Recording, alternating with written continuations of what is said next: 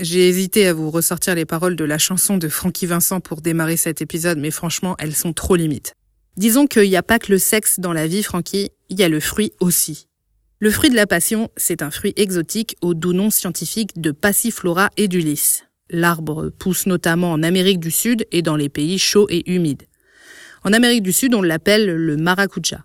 Mais alors pourquoi le connaît-on sous le nom de fruit de la passion? Eh bien, on doit cette appellation aux colons espagnols à la fin du XVIe siècle. Lorsqu'ils mettent le pied sur cette terre nouvelle, l'Amérique, ils découvrent en même temps le fruit.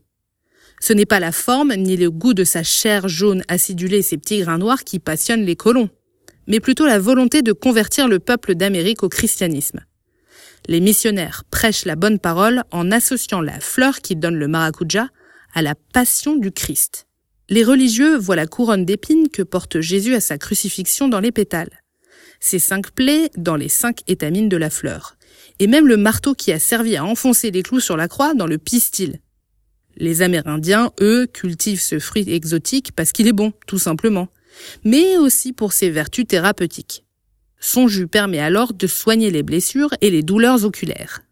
Encore aujourd'hui, le Brésil reste le plus grand producteur au monde de maracuja.